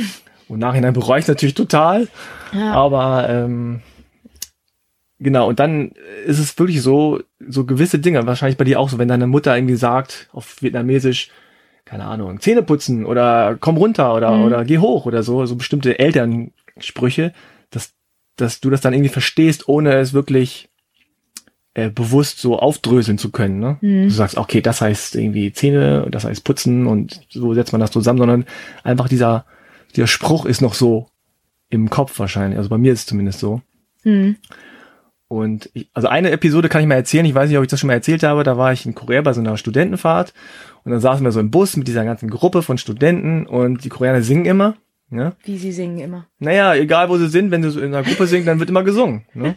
mhm. So, dann ist einer nach vorne gegangen, hat was gesungen, dann wieder der andere nach vorne gegangen, was gesungen. So. Ich irgendwie, wie alt war ich? 23 oder so. Und er sagte mir, ja, Frank kann rappen. Ich so, ich kann nicht rappen, ich will auch nicht rappen. So, doch, der kann rappen. Ich nee, ich rap jetzt hier nicht. Dann kommt dieser, dieser äh, Betreuer von den Studenten, ja, der kommt nach vorne, ist also so ein Koreaner. Und sagte, komm hier, auf Koreanisch, ne, so, mach mal, rap mal, mach mal. und so, alle so, ja, rap mal und so. Und ich war, nee. Und ich war so beschämt und ich hatte keinen Bock darauf. Das war so echt so ein Druck, dass ich dann auf Koreanisch gesagt habe, ich will nicht. Es ist so rausgekommen, ne? Ach krass. Ohne dass ich es bewusst äh, wollte, sondern es kam so raus. Es war wahrscheinlich so ein, so ein, so ein kindliches Trauma oder so. Es kam so raus und ich war echt so überrascht. Das ist ja interessant. Also, hä? so ähnlich Woher wie wusste ich dieses, woher kenne ich so dieses Wort? Schimpf, so wie Schimpfwörter, oder? Da fragt man sich ja auch vollkommen, die man benutzt die ja auch nie. Ja, also das und war, dann das fällt war einem Stein auf den Fuß und dann kommt Genau. noch was raus. Es war total merkwürdig. Also es ist bis heute so eine der merkwürdigsten Ha, äh, Begebenheiten in meinem. Leben gewesen, dass plötzlich dieses so, ah, Shiro, so, ich will nicht. Mhm. Auch so auf Kind. Also nicht jetzt höflich, ne? ich müsste eigentlich Shiro, yo sagen, damit es höflich ist. Mhm. Sondern einfach nur so, Shiro, will nicht. Also, äh, habe ich das gerade gesagt? Das war wie eine andere Person. Das war total merkwürdig. Also, das hat mir gezeigt, dass da irgendwie das alles noch da ist. Hm. Und ich habe ja später noch mal ein bisschen Koreanisch äh, gelernt, so in der zu Uni-Zeiten und so. Und da habe ich auch gemerkt, dass da äh, bestimmte Wörter klingen irgendwie mir, mir, äh, also kenne ich. Hm. Wenn ich die höre, denke ich so, ach, das kenne ich doch irgendwie her. Also so ist mir, ist mir irgendwie äh, bewusst, dass ich dann plötzlich merke, okay, das Wort habe ich schon mal irgendwie früh Ja. gehört und es irgendwo sitzt es bei mir. Aber es ist interessant. Also dein Bruder spricht bis heute kein Der Vietnamesisch. versteht alles. Der versteht Ah, okay. alles. Also Aber- wie gesagt, ähm, Aber er hat auch vielleicht so Hemmungen. Weil er es auch dann richtig machen will und nicht so. ja, also ich, also ich glaube, meinem Bruder und mir war das wahrscheinlich, als wir so in der Pubertät waren, auch so ein bisschen peinlich. Mhm. Ähm, vielleicht war das so mit der Auslöser, dass wir dann, ich glaube, damals hatten wir dann vielleicht keine Lust, das nochmal zu lernen und zu dem Zeitpunkt, wo ich es dann nochmal lernen wollte, da war es halt schwierig, weil Vietnamesisch eine tonale Sprache ist. Mhm. Und ähm, tonal heißt, wenn du es, es macht halt einen Unterschied, ob du Mai sagst oder Mai. Es sind halt zwei verschiedene, komplett verschiedene Bedeutungen. Und am Anfang war es schon so, dass meine Eltern dann gesagt haben, sag das nochmal. Wir haben gerade überhaupt kein Wort verstanden von dem, was du sagst. Ah, das ist mal, das ist mal hart. Aber äh, ich bin jetzt eigentlich wieder ziemlich gut. Ich kann nur nicht richtig lesen und schreiben, aber Hm.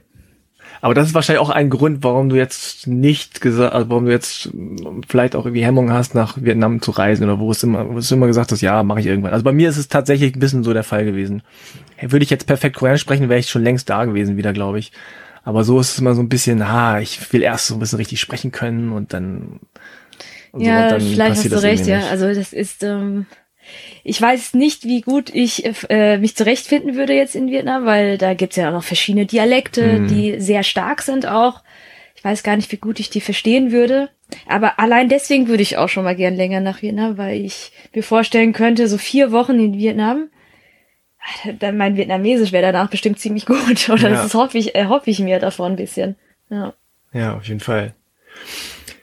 Ja, du bist ja jetzt eine bekannte YouTuberin oder Edutainerin oder Wissenschaftsjournalistin und all sowas. Äh, in der Pubertät oder als du äh, noch in der Schule warst, waren Naturwissenschaften schon immer so dein Steckenpferd Mhm. oder hast du gemerkt irgendwie, ich meine, du warst wahrscheinlich einfach generell gut, oder? In allem? In allem? Ist das jetzt äh, äh, ein Klischee- Klischee-Check oder nee, das ist so mein Eindruck. dein Eindruck?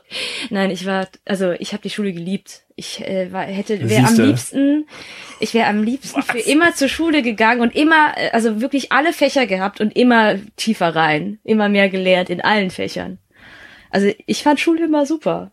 Ich habe mich gut, ich hatte, ich hatte Spaß mit meiner Stufe, ich habe, mir hat die Schule Spaß gemacht und ich war äh, auch gut in der Schule, aber halt auch, weil ähm, ich das gut fand. Also Du glaubst, dass die Schule jetzt im Nachhinein gesehen, die Schule an sich eine gute Schule war? Oder nee, war. also Nee, nein, also nichts gegen meine Schule, aber war jetzt nicht ähm, besonders toll.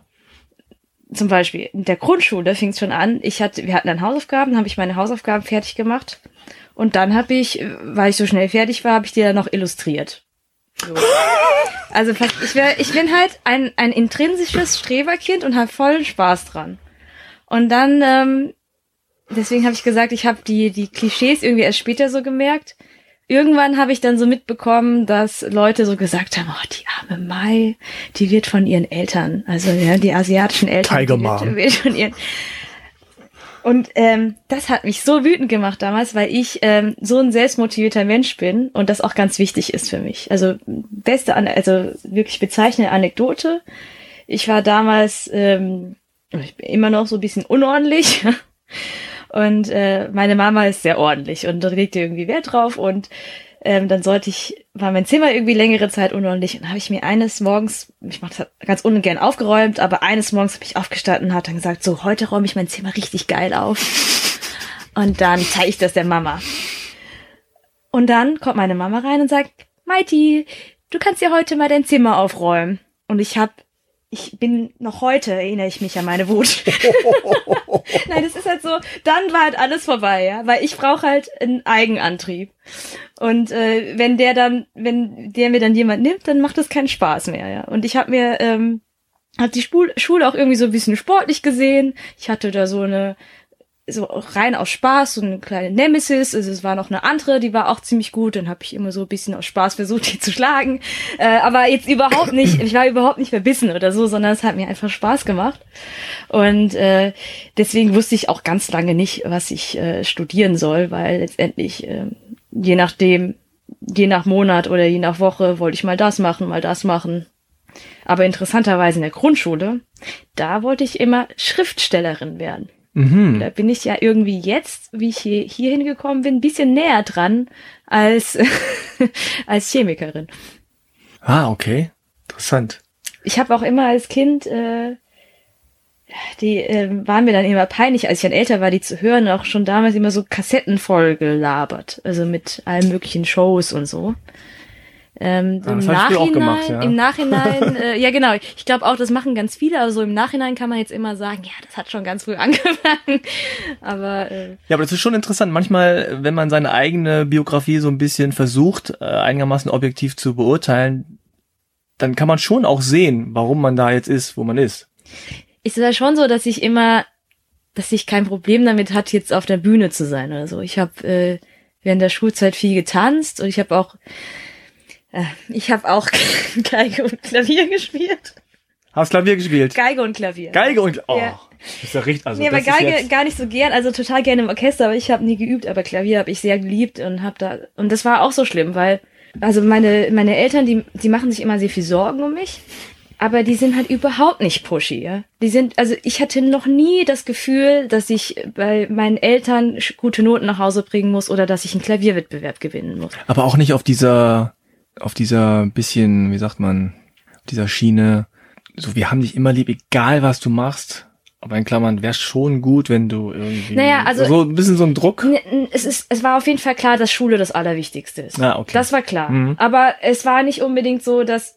Naja, ist immer ein bisschen schwer für mich nachzuvollziehen, weil ich halt sowieso gut war. ja. aber, aber letztendlich Schule war ganz wichtig und Studium war ganz wichtig. Zum Beispiel durfte ich keinen Nebenjob haben während des Studiums. Oder das heißt, durfte nicht. Meine Eltern wollten nicht, dass ich irgendwie Kellnern gehe oder so, sondern haben ganz klar gesagt, sie haben irgendwie hart gearbeitet, hier, hierauf hin, damit wir nicht arbeiten gehen müssen während des Studiums, damit wir das halt äh, uns auf das auf das konzentrieren wollen. Ja, gemeint, wenn du noch Zeit hast, dann verbring die mit Hobbys, mach was du willst.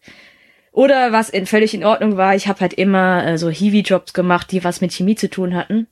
Aber ich sollte halt irgendwie nichts Anstrengendes machen. Äh, so schon, ja. Aber für mich war das immer sehr Mhm. motivierend, weil ich glaube, für mich war Schule und äh, auch das Studium schon immer ein Privileg, auch wenn ich es früher nicht äh, so hätte arti- artikulieren können oder so. Mhm. Äh, Für mich war das, ich war aber prinzipiell immer, glaube ich, grundlegend dankbar dafür. Und ich war dann auch nicht so jemand, der dann über zu viel Hausaufgaben dann gemotzt hat. Das, da dachte ich so, es gibt doch echt schlimmere Probleme auf der Welt, ja. Aber du musst doch auch irgendwie rebelliert haben. Äh, ja, also ich war, ähm, ich wollte immer unglaublich cool sein in der Schule. Also es war, es war schwierig, weil ich kein Alkohol trinken konnte. Ja. Ähm, aber das war super wichtig. Also ich, ich wollte halt irgendwie gut in der Schule sein, aber ich wollte halt auf jeden Fall immer super cool sein. Und äh, hatte auch immer ja, natürlich immer Probleme, dass ich auf irgendwelche Partys wollte. Und meine Eltern dann gesagt, hm, weiß nicht, das ist aber zu unsicher. Ja, meine Eltern haben halt immer Angst. Also meine Mama hat heute noch Angst, dass mir jederzeit was zustoßen könnte. Ähm, selbst wenn ich heute auf der Party gehe, dann sage ich ihr zumindest, ich schreibe ihr dann tatsächlich, wenn ich nachts zu Hause bin, dass ich sicher im Bett liege. Das muss ich auch machen. Ehrlich? Die macht sich dann echt Sorgen. Okay. Ähm, aber äh, ich habe dann halt irgendwie anders äh, rebelliert und dann habe ich noch immer zu meiner äh, Freundin damals gesagt, ja, ich glaube, wenn ich, wenn ich ich habe da war da so gefangen in meinem eigenen Klischee. Ich habe dann noch zu ihr gesagt, wenn ich irgendwann ausziehe, dann raste ich total aus. Dann werde ich so ein Partygirl und und das Studium geht nur noch den Bach runter. Und das ist natürlich überhaupt nicht passiert, ja. Also oder wäre vielleicht passiert. Ich hatte, ich habe so ein bisschen mein eigenes Klischee ist mir so zu Kopf gestiegen, weil ich so dachte, irgendwie wusste ich, dass ich äh, selbst motiviert bin und habe trotzdem irgendwie so darauf gewartet, dass wenn ich ausziehe, ich das dann nicht mehr schaffen kann, wie halt das Okay. manchmal wirklich so ist, wenn man zu irgendwas gezwungen wird.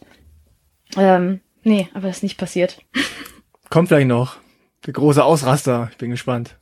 Genau. Die naja, der, der, der, der, kleine Ausraster war ja eigentlich ähm, das erste Mal, wo es dann wirklich äh, hart war, war tatsächlich, wo ich mich, äh, wo ich äh, ein sehr gutes Jobangebot als Chemikerin abgelehnt habe. Und da, Aha, das okay. haben äh, meine Eltern, das war ganz schwierig für die, weil das haben die natürlich gar nicht verstanden. Ähm, weil ich eigentlich auch immer ganz normal Chemikerin werden wollte. Da hatte meine Mama auch schon so ein bisschen Bedenken wegen Labor und gefährlichen Substanzen. Meine, äh, aber, interessanterweise, Feuer. also meine Mama hätte, glaube ich, am liebsten gehabt, ich hätte sowas wie Journalismus oder so studiert, wo halt nichts passiert, ja.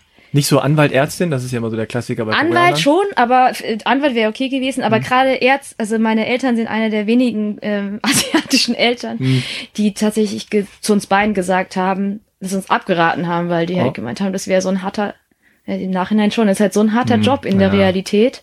Und äh, letztendlich sind wir dann beide Chemiker geworden, also mein Bruder ist auch Chemiker. Ehrlich? Ja. Aber deine Mutter nicht.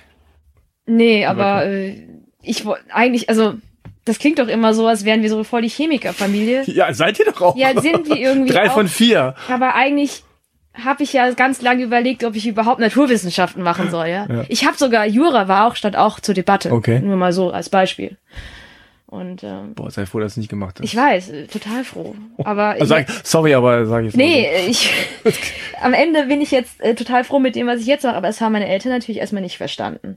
Ähm. Weil das ja war ja im Grunde das Ziel, ne? Also, wenn ich das jetzt aus, aus meiner Sicht sagen kann, Ja. bei asiatischen Eltern ist ja immer so, das Ziel ist, wenn das Kind einen tollen Job hat und dann noch Familie, verheiratet und Kinder, dann haben sie es so geschafft. Ja, die wollen halt Sicherheit, ja, Ja. Weil solange die sind ja auch äh, auch jetzt, ja, ich bin 30 Jahre alt und meine Eltern sind meine Eltern, die kümmern sich um mich, ja, ob ich es will oder nicht. Und ähm, wenn ich jetzt irgendwie einen unsicheren Job hätte, dann kannst du denen halt nicht sagen, aber mach dir keine Sorgen, weil die machen sich's halt, weil die sind, die kümmern sich um dich und wenn du jetzt zum Beispiel äh, die irgendwas passiert, dann sind sie halt äh, natürlich kümmern sie sich dann um dich und machen sich dann Sorgen und haben dann, da sie das auch wirklich tun, zumindest Mitspracherecht, ja. Also zum Beispiel, Mm. ich würde dir niemals, ich würde dir niemals sagen, dazu darfst du nichts sagen. Das ist ihr gutes Recht, weil ich halt weiß, dass sie sich so viel mit mir und meinem Leben beschäftigen. Aber ich mache halt trotzdem, was ich für richtig halte.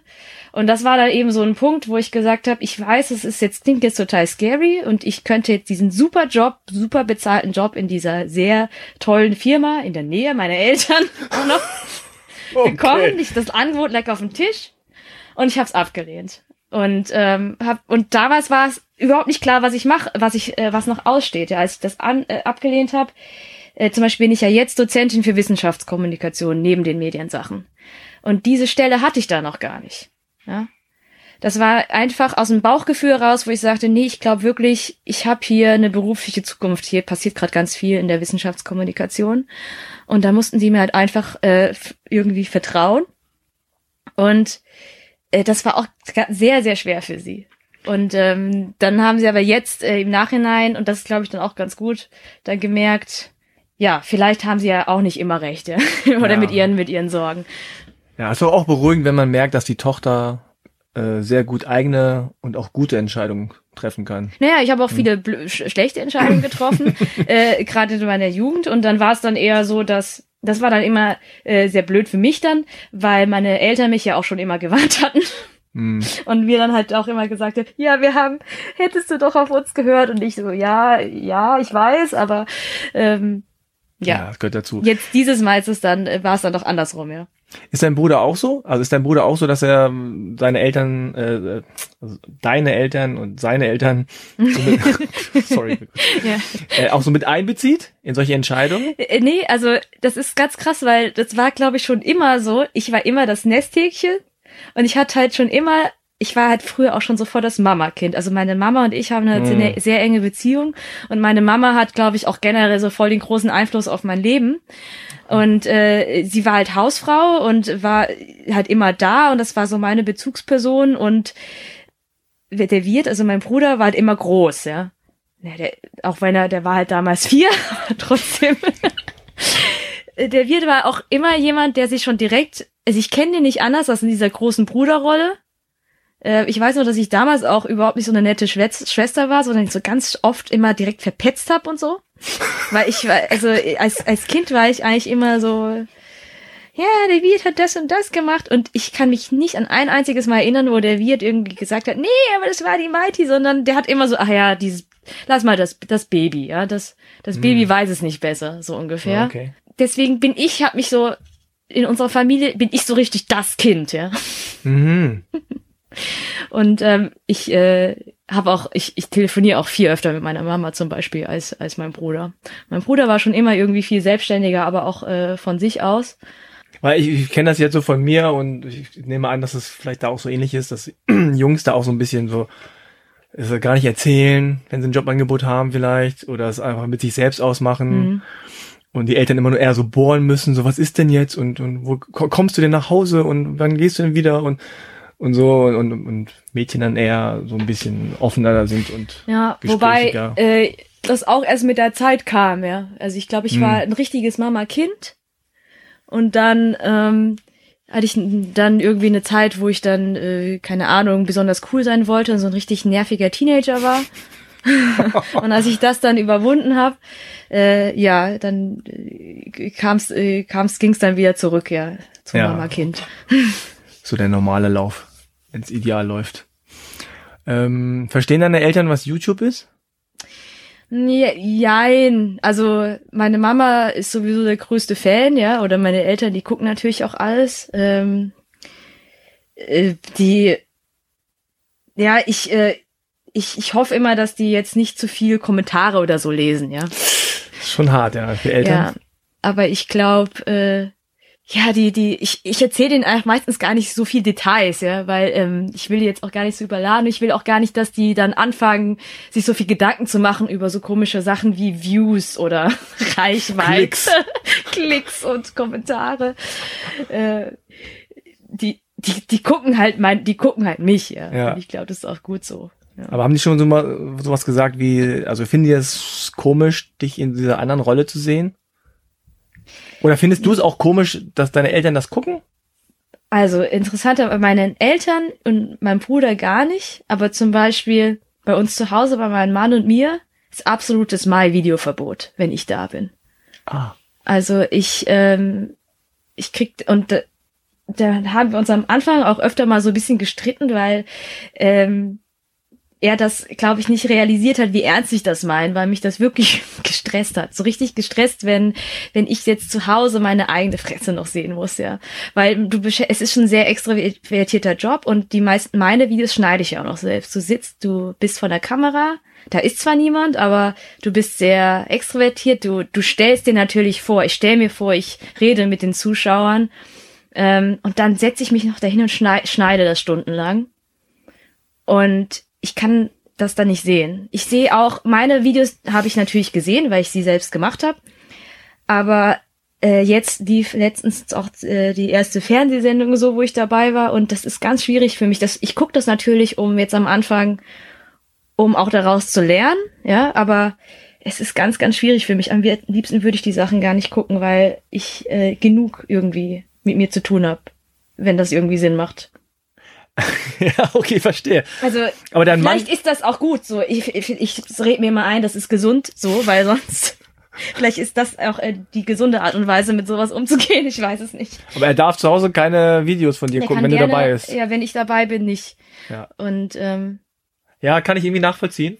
Also, aber wenn meine Eltern das zu Hause gucken, ich bin ja, ich bin da da nicht. Das ist Ja. mir, das finde ich gar nicht so, so seltsam irgendwie. Diesen aber vielleicht ist es auch Gedanken. generell komisch, sich selber zu sehen mit anderen Leuten, wenn die zugucken, gerade mit Leuten, denen man nah ist. Ja, ich weiß auch nicht, woran es liegt. Das ist irgendwie, es ist ja auch irgendwie mein Beruf auch. Ja, okay. Und ähm, Ah.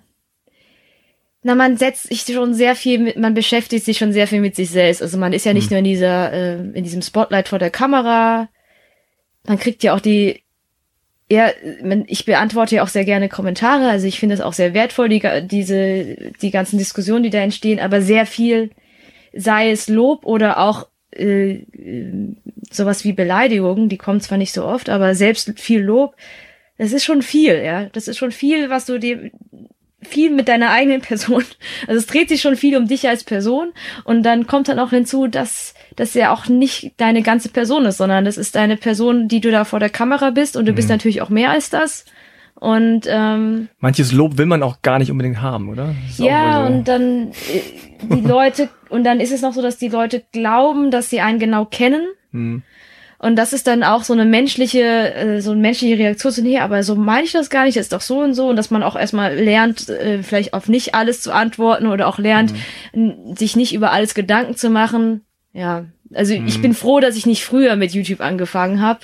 Wenn ich das jetzt äh, mit 18 oder so angefangen hätte, wäre das, glaube ich, auch gar nicht so gesund gewesen. Ja, das stimmt, weil das ist ja schon so ein Ego-Booster auf der einen Seite und gleichzeitig. Ja, ich glaube, jetzt kann ich ganz gut damit umgehen. Ja. Ich kann das auch einordnen und ich weiß auch, dass diese Leute dann halt die Mai sehen, die da vor der Kamera ist.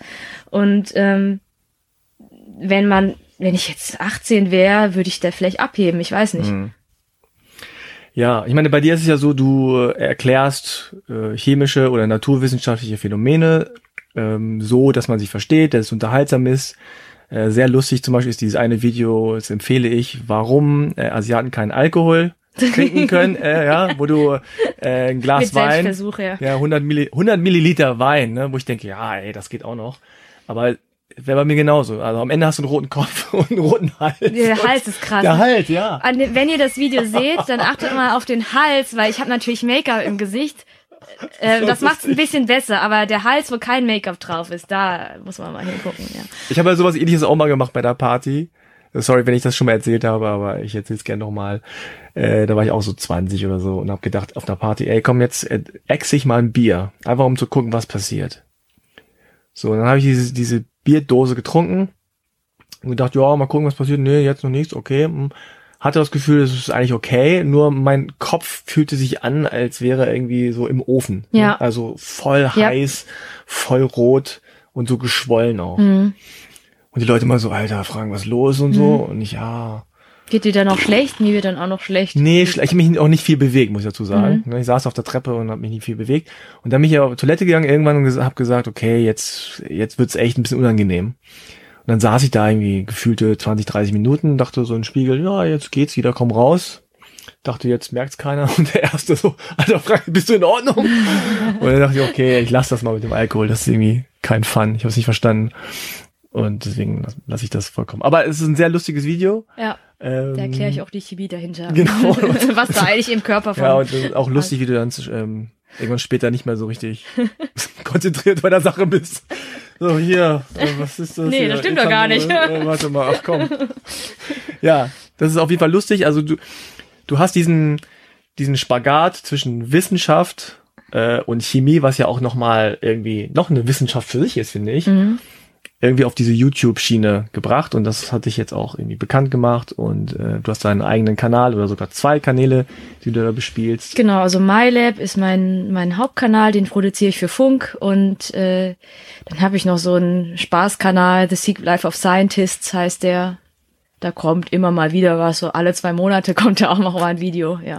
Und das Lustige ist ja wirklich auch, dass du bewusst gesagt hast, ich möchte auch ein bisschen dieses Klischee von von dem verwirrten Wissenschaftler, von diesem Nerd ne, von dieser äh, also alles naturwissenschaftlich ist immer nur männlich und also diese, du gehst ja im Grunde da äh, gegen alles, was was so in, in den Köpfen sitzt. Ja. Und das ist da das, was sich auch irgendwie so her hervorhebt. Aber du musst ja auch in der, im, im Studium musst du auch gemerkt haben, meine Güte, was sind das hier? Die Kommilitonen sind auch so, weiß nicht, 80 Prozent? Nee, so stimmt 70? war das eigentlich gar nicht. Nee? Ich habe, ähm, das ist total interessant, dass du das sagst, weil eigentlich habe ich äh, im Studium nie so das, also vor allem was jetzt so die, die Männer und Frauen, das Männer-Frauen-Verhältnis betrifft, gar nicht so das Gefühl gehabt, dass es so schlimm ist in der Chemie. Ich habe ja auch total viele ich habe viele Freundinnen und die, der Großteil von denen sind, sind Naturwissenschaftlerinnen oder Ingenieurinnen. Ähm, aber gerade durch YouTube, ich wollte ja eigentlich eher dieses, am Anfang bin ich mit diesem, äh, habe ich mit diesem Nerd-Image gespielt, dass alle Nerds irgendwie, also Frauen wie Männer, also der, der klassische Nerd ist ja natürlich so ein Typ, der dann eine Brille auf hat und komisch aussieht und niemandem ins Gesicht gucken kann und äh, sowieso total seltsam ist. Und äh, das habe ich, wollte ich halt irgendwie so humorvoll aufgreifen und dem auch was entgegensetzen, weil ich wollte eigentlich eher das zeigen, was so eher meine Realität ist und was ich so sehe, was ich in Chemikerinnen und Chemikern sehe. Und erst als ich mit YouTube angefangen habe, wurde mir auch erst klarer, äh, dass irgendwie ganz dass dieser Bereich MINT, also naturwissenschaftliche Content auf YouTube fast vor allem von Jungs konsumiert wird, also von Jungs geschaut wird. Mhm. Und das hat, das war dann auch so äh, eine neue Erkenntnis für mich, wo ich dachte, ach, das, was ich vielleicht in meiner äh, kleinen Blase, in meinem äh, Chemiestudium Kosmos gesehen habe, dass jetzt vielleicht auch immer tatsächlich mehr Mädels anfangen zu studieren, ähm, ist vielleicht in der breiten Masse noch gar nicht so angekommen. Bei denen sind noch ganz andere Klischees im Kopf, die ich noch gar nicht auf dem Schirm hatte. Und äh, dann habe ich auch gemerkt, ich habe zum Beispiel 40 Prozent weibliche Zuschauer, also ich kann es nicht so genau sagen, mhm. registrierte mhm. weibliche Zuschauer, wie viel es tatsächlich sind, hoffentlich bisschen mehr sogar.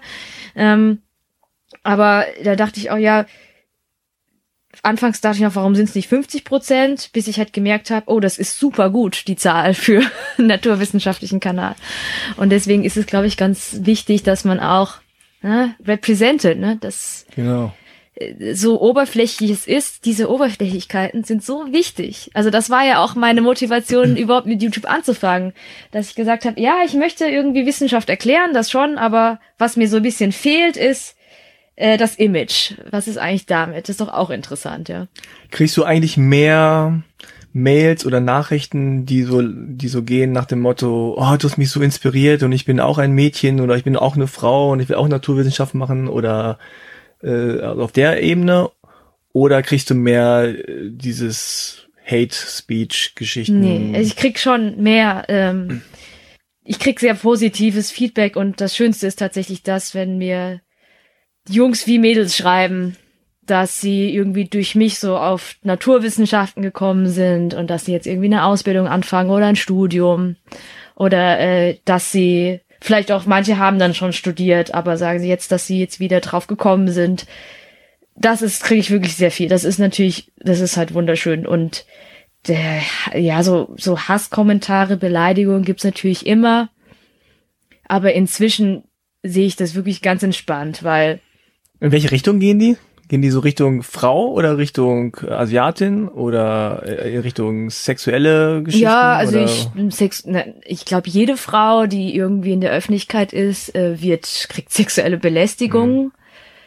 Wenn da bin ich halt, das, da, die blocke ich dann. Also ich mache da erstmal einen Screenshot, mhm. dann tue ich das in den Ordner.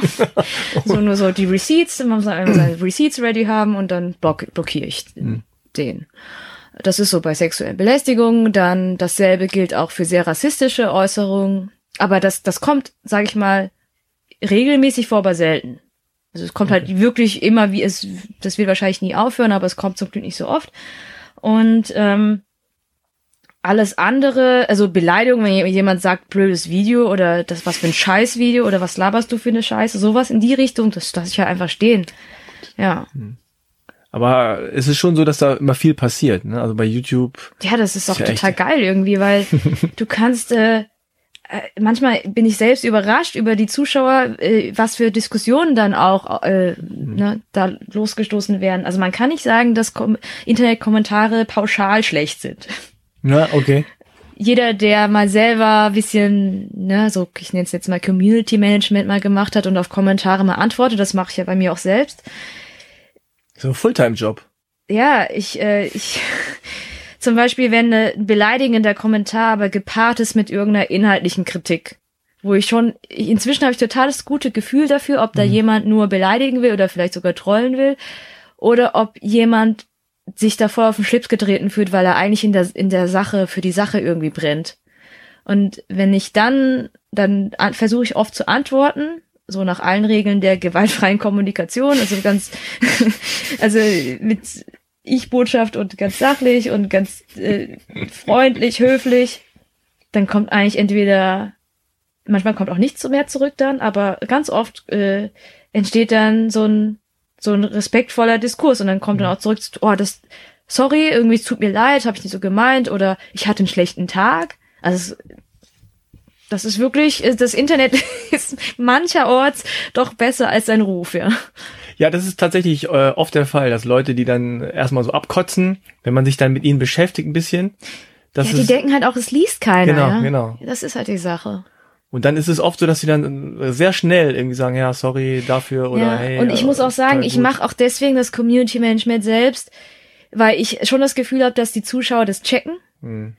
und dass sich das auszahlt, dieses dieses wirklich jetzt schon ich, dieses Moderieren letztendlich, dass die Leute auch wissen, die Mai liest mit und die Mai ist auch hier und wir sind hier nicht unter uns und hier, wir machen jetzt hier nicht ein großes Geschrei, sondern hier wird auch zugehört und deswegen kann man auch mal was Gescheites sagen. ja. ja. Du hast ja wie viele Abrufe so pro Video durchschnittlich? Ja. Oh, das ist verschieden, aber irgendwas so zwischen, auf jeden Fall immer so paar Zehntausend mhm. und manchmal halt mehr, ja. Kannst du dich noch an den Moment erinnern, als du das erste Mal die 10.000 knackt hast oder die 100.000? Ja, natürlich. Also das ist, äh, weil der Kanal MyLab ist auch erst seit kurzem noch mal einen Satz gewachsen. Mm, okay. Und ich muss mich derzeit auch immer noch dran gewöhnen, dass wir eigentlich gar kein kleiner Kanal mehr sind, weil in meinem Kopf sind wir immer noch ein kleiner Kanal. Aber eigentlich sind wir es gar nicht mehr unbedingt. Ähm, wir haben ja bei als MyLab hieß vorher schön schlau und als äh, schön schlau 10.000 Abonnenten hatte, haben wir so einen Spaß draus gemacht und sind dann in Mainz in die Fußgängerzone gegangen und haben, das ist auch auf einem Kanal, das als, als Spezial, haben so Leute gesagt, ja, schön schlau hat er jetzt 10.000 Abonnenten, was sagen Sie dazu? Was haben die Leute gesagt? Ja, natürlich kannte das ich keiner. mich. Das, und dann haben wir das dann noch so zusammengeschnitten, das war schon ziemlich witzig. Ja, ich weiß noch, äh, wie ich äh, bei meinem ersten YouTube-Kanal zum ersten Mal 500 Abonnenten hatte. Das, äh, das war irgendwie verrückt, wenn man sich so 500 Menschen irgendwie vorstellt, ne, die vor einem stehen. Ja, es ist sowieso äh, verrückt. Also diese, diese Zahlen und diese Klicks und so, die wirken ja erstmal so surreal oder überhaupt nicht greifbar. Ja. Aber durch die Kommentare, und ich nehme an, du wirst auch vielleicht mal öfter angesprochen auf der Straße. Wie ist das eigentlich? Ich, äh, das flasht mich jedes Mal, dass ich wurde jetzt tatsächlich schon manchmal erkannt, hm. wo ich mir auch denke, ähm, MyLab hat mh, hm, so 68.000 Abonnenten oder so. Wenn man das jetzt aber auf Deutschland hochrechnet, die Wahrscheinlichkeit ist ja eigentlich klein, dass man jemanden trifft, der einen kennt, wenn man das jetzt ähm, gleichmäßig verteilen würde. Ach, so gehst du das an, so aber, richtig wissenschaftlich. Ja, aber andererseits, wenn man dann in Studentenstädten ist ähm, oder vielleicht sogar in Städten wie Karlsruhe oder Aachen oder Darmstadt, wo so technische Unis sind, da ist die Wahrscheinlichkeit vielleicht höher. und äh, ja, ich wurde tatsächlich schon ab und zu erkannt und das ist auch irgendwie seltsam, ja. Was sagen so die Wissenschaftler? Das ist ja mal so ein schmaler Grad, ne? wenn jemand bekannt wird mit seiner Wissenschaft und so populär wissenschaftlich naja, was also macht. ich bin ja, und so verstehe ich mich auch, Wissenschaftsjournalistin. Ja. Und äh, da sehe ich einen ganz klaren Vorteil darin, dass ich zum Beispiel eine Doktorarbeit gemacht habe. Wenn ich eins gelernt habe, dann ist es, wie man richtig recherchiert. Und das ist halt gerade im Wissenschaftsjournalismus ein Riesenvorteil, den ich jetzt mitbringe, weil ja die eigentliche, der Real Shit ja in den wissenschaftlichen Veröffentlichungen steht. Hm. Die sind erstens nicht unbedingt frei zugänglich, die sind eine Katastrophe zu lesen. Katastrophe. Und ähm, ne, also man weiß, muss auch erstmal wissen, welchen Part man lesen muss. Man kann ja nicht immer das ganze Paper lesen. Oder wo findet man diese Paper? Das, es gibt ja auch keine eindeutige, das fragen mich oft Zuschauer, so kannst du irgendwie Tipps geben, wie man so generell wissenschaftlich recherchiert? Ich so, pff, das äh, gibt leider jetzt nicht so die eine Datenbank. Das ist nicht Wikipedia. Naja, es gibt Google Scholar und so, aber das hat ja, damit ist ja auch nicht getan. Man muss ja auch irgendwie auch äh, Methoden sich durchlesen. Man muss ja irgendwie gucken, wie man diese Ergebnisse auch einordnet, ja.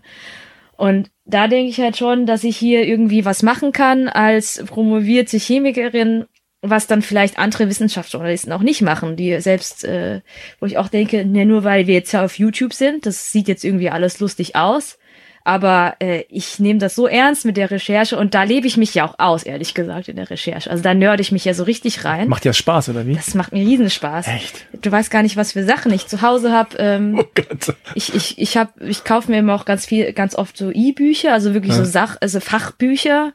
Ich ich, ich schreibe Professorinnen, Professoren an. Ich telefoniere mit denen, wenn wenn die also wenn die Zeit haben.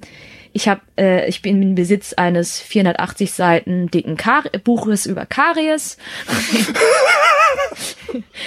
das ist, 480 Seiten. ja, das ist eines dieser Bücher, also äh, eines dieser Bücher, die ja die Zahnmediziner immer im Studium benutzen. Und ich habe mich, wollte mich halt gescheit vorbereiten, habe dann mit Zahnmedizinern gesprochen. Dann hat die eine mir irgendwie das Buch empfohlen und mir so ein paar Fotos aus diesem Buch geschickt. Da habe ich mir das durchgelesen, habe gesehen, ja, das brauche ich, dieses Buch. Und dann, wer weiß, vielleicht mache ich ja noch mal ein Video über Karies, wer weiß. Ja. Also ich, äh, das ist halt das, wo ich denke, hier kann ich mein, mein Wissenschaftler sein richtig gut einbringen. Hm. Ähm, Und das nützt auch anderen. und ich glaube, die meine wissenschaftlichen Kollegen, die, die checken das auch, die wissen das auch, was mal gerade meine Medienkollegen, also die, die aus den Medien kommen, die raffen das oft nicht genau, warum ich aufgehört habe, an Krebs zu forschen, ja, und jetzt Mhm. YouTube-Videos mache. ah, Also die sagen, oh Mai, aber du hörst nicht auf mit der Forschung, oder? Du machst, du kannst die Welt verändern. Und ich finde das, ja, klar, natürlich. Und bitte, äh, die Forschung soll auch weitergehen, aber irgendjemand äh, sollte die trotzdem in die Welt bringen und irgendjemand sollte trotzdem den Leuten auch erklären, wie das funktioniert oder sagen wir auch. ähm, ja, oder andere dafür begeistern und interessieren, dass die dann halt weitermachen und forschen. Genau, und das sind an so vielen Stellen, äh, wenn du jetzt an Themen denkst wie autonomes Fahren, äh, irgendwelche technologischer Fortschritt, der die ganze Gesellschaft betrifft, oder Gentechnologie im Essen. Äh, Das ist, ja, das ist, das ist nicht irgendwie Zukunftsmusik. Da müssen bald und in Zukunft immer mehr Regularien getroffen werden von der Politik, rechtliche. Wer trifft diese Entscheidung? Das sind Politiker und Juristen. Sind die sind die kompetent genug? Ja, gibt es da genug Austausch zwischen den Leuten, die das autonome Fahrzeug entwickeln oder die Gentomate und den Leuten, die da äh, die Rahmenbedingungen schaffen? Wer übersetzt da eigentlich, ja? Und ich finde, das ist so wesentlich und da denke ich auch, Wissenschaftskommunikation ist jetzt kein neuer Bereich in Deutschland, aber es ist doch, es kommen immer mehr Leute aus der Wissenschaft rein. Das ist schon, da passiert, glaube ich, gerade einiges in Deutschland, wo ich auch sage, wir müssen ein bisschen breiter denken, wo Wissenschaftler der Gesellschaft helfen können. Natürlich im Labor, natürlich in der Entwicklung und Forschung, aber ähm, ne, ich find's immer so witzig, wenn mir meine Medienkollegen sagen, ich würde der Welt helfen, ich habe ja, würde ja wirklich was machen und dann nicht äh, sehen, dass was für eine Macht Medien haben natürlich auch, Mhm. ja, auch heutzutage. Und ich denke, wenn das, wenn letztendlich Medien, wenn man so will, dafür sorgen können, dass die Masern wieder ausbrechen, weil die Leute sich nicht impfen lassen, Mhm. dann kann man halt nicht mehr sagen, ähm, die Leute im Labor verändern die Welt, ja, Ja. sondern ja, machen sie, aber das geht auch aus dem Labor muss es auch rauskommen. Und es muss vor allem auch richtig rauskommen. Genau, Ne? genau. Und Also, das ist halt das ist umso wichtiger. Problem, ja. Und das ist so akut, dieses Problem in, mit den, mit der heutigen Welt, in den neuen Medien, weil die Leute sind teilweise so professionell da drin, auch Quellen zu fälschen oder nicht unbedingt zu fälschen, aber so total professionell zu zitieren oder vermeintlich professionell. Und wenn man das dem mal nachgeht, dann merkt man, ah nee, das stimmt ja alles gar nicht, ja. Und das ist überhaupt nicht trivial. Das ist nicht einfach so, dass man sagen kann, bitte informiert euch alle gut, sondern da muss ich auch sagen, da sitzt auch ich als jemand, der irgendwie jahrelang in der Doktorarbeit sich durch wissenschaftliche Paper gekämpft hat, sitze ich auch da tagelang da und kauf mir noch irgendwelche Sachen dazu, rede mit Experten, bis ich überhaupt mal im Bilde bin. Wer hat denn Zeit dafür? Ja. Ich habe Zeit dafür, weil das jetzt mein Vollzeitjob ist. Ja. Und dann seh, kann ich ja auch die Verantwortung übernehmen und da irgendwie was beitragen. Ja. Ja, auf jeden Fall ähm, ist es ein sehr, sehr wichtiger Job, den du noch machst. Äh, einfach das Vermitteln, das Übersetzen, das äh, vielleicht auch richtigstellen und das auf eine angenehme, äh, unterhaltsame Weise. Also das ist ja auch mal so dieses, Das ist halt das Mittel zum Zweck, ne? ja, ich meine, Unterhaltung und Information sind ja keine Gegensätze. Genau, Ne, ja. sondern in das, Gegen- der Gegensatz von Information ist nicht Information. Ne? Das ist halt immer so ähm, das, was, was viele auch falsch verstehen. Ne? Nur weil es unterhaltsam ist, heißt es nicht, dass es nicht auch richtig ist. Genau, und nur weil es auf. YouTube läuft, heißt es nicht, dass es Quatsch ist. Genau. Ja. Insofern kann ich nur empfehlen, äh, deinen Kanal zu abonnieren, den zu schauen. MyLab, also My mit M-A-I, Genau. L-A-B. Da hast du ja eigentlich auch eine super Quelle für Merchandise, ne? Du kannst ja alles mit My machen, so wie iPhone, MyPhone, My Shirt, Genau. My. Wenn ich jetzt nicht im öffentlich-rechtlichen Betrieb drin wäre, würde ich äh, jetzt hart Merch verticken. okay, stimmt auch wieder. Naja, auf jeden Fall warte ich gespannt auf den 22. Juni, Ja, dass ähm, einer von uns, wieder. wir beide oder so, auch andere haben es auch verdient natürlich. Ja, da gewinnen. Wir sind schon froh, dass wir überhaupt dabei sind Richtig beim Grimme cool. Online Award. Ihr könnt auch voten, wie es schön heißt, wählen, abstimmen. Äh, einfach Grimme Online Award bei Google eingeben, das ist am einfachsten, ehrlich gesagt. Und dann sieht man dann schon, wo man dann hin muss. Ja, vielen Dank, dass du da warst. War sehr interessant. ja vielen Dank für die Einladung. Ich werde weiterverfolgen, was du so treibst und du machst ja super, super viel. Haben ja nur einen kleinen Teil deiner Arbeit hier besprochen. Ja, dann wünsche ich dir alles Gute. Viel Spaß weiterhin.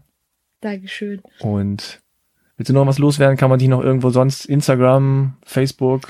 Bist du auch überall. Ne? Ja, Instagram bin ich äh, tatsächlich bei, und dann MyThink und ich möchte noch kurz auf diesen auf dieses tolle Wortspiel hinweisen, weil MyThink ist ja MyT, also mein Vor mein voller Vorname M A I T A I und meine Initialien N K Mürnkim. MyThink.